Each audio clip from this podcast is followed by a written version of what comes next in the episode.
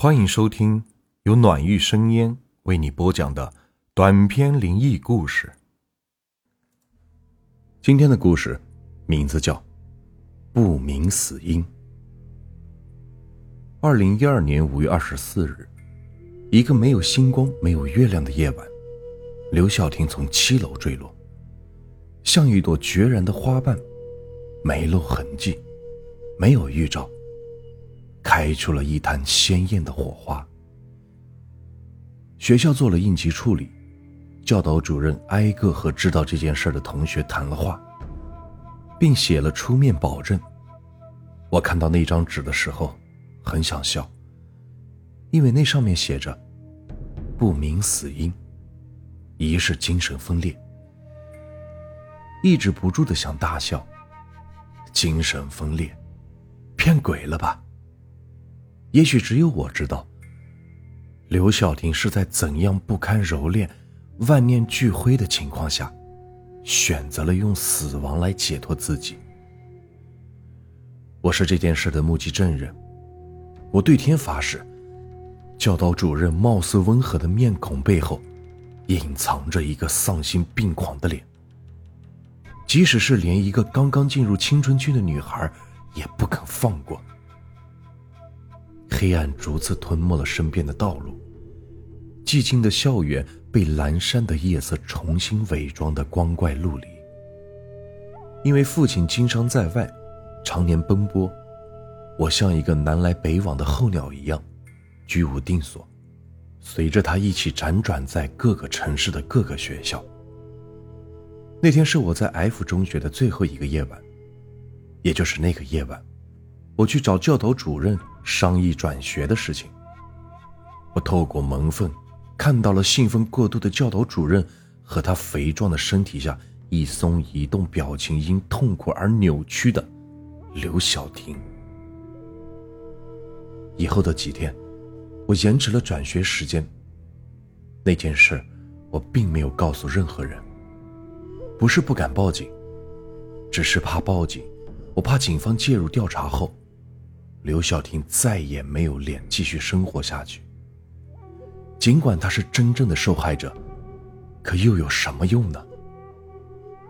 他那个在学校中靠打扫卫生来供刘晓婷上学的父亲，拿什么跟有头有脸的教导主任去抗衡呢？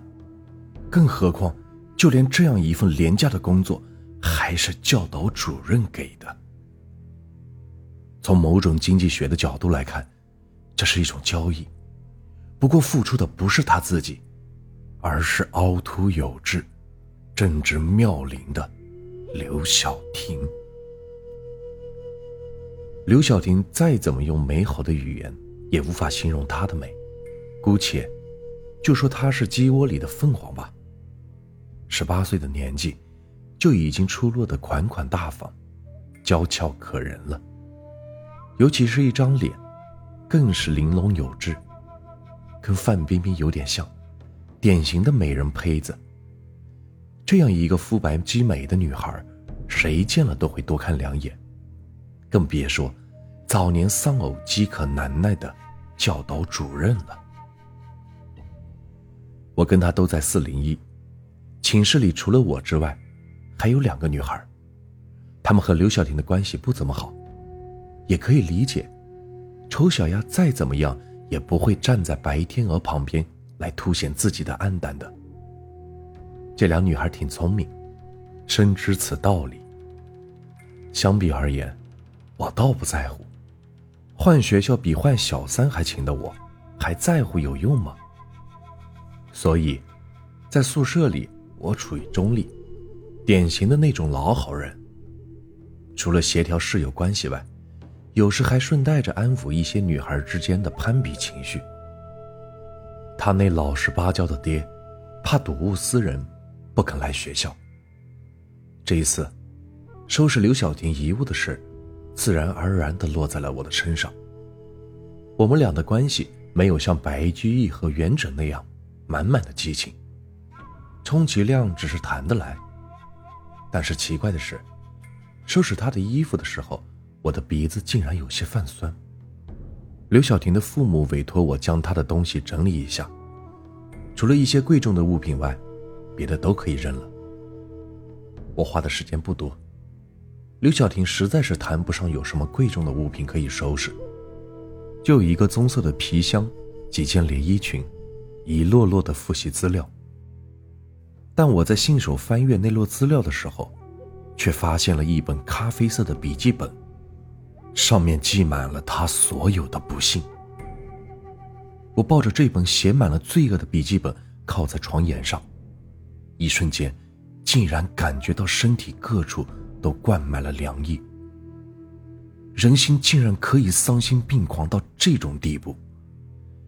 笔记本就短短的十几页，全是教导主任在他身上施加的兽性。翻到最后一页的时候，我才真正知道他的死因。二零一五年。五月二十日，接连几天的呕吐让我感觉到了蹊跷。我偷偷的去了省中医院。医生检查说，我怀孕了。出来的时候，我失魂落魄的沿着中山大道走着。有好几次，我都想跳进滚滚的珠江中一了百了。但是我不甘心就这么死了，我将自己怀孕的事告诉了他。我本以为他会负责，至少会给我一些补偿，让我打掉这个孽种也好。可是令我失望的是，他狠狠地将我从家里推了出来，说：“我肚子不一定是被哪个男生搞大的，可别诬赖他。”我知道他是想推卸责任，但是我实在没有办法了，我只有选择死亡。翻页。最后一行醒目的几个娟秀的字体。就算我死了，我还会回来，我一定要让他为他的兽性付出应有的代价。看完日记本后，我把头靠在床沿上，能感觉到丝丝凉意正从脚底窜遍全身。同寝室的另外两个女孩，自从刘晓婷死后，就搬了出去，除了我。因为我相信刘晓婷不会害我。可万一呢？今天不正好是头七日吗？虽然心中有一丝担忧，但该做的还是得做。我麻利的将他的所有衣物叠好放进皮箱中，心想，只要是撑过今晚就好了。也不知道过了多久，我就迷迷糊糊的睡着了。房间里是静得出奇，深绿色的窗帘都拉了下来。偌大的宿舍里空落落的放着三张床。我翻了个身，睡眼迷离中，刘晓婷的床上坐着一个穿着旧校服的女孩。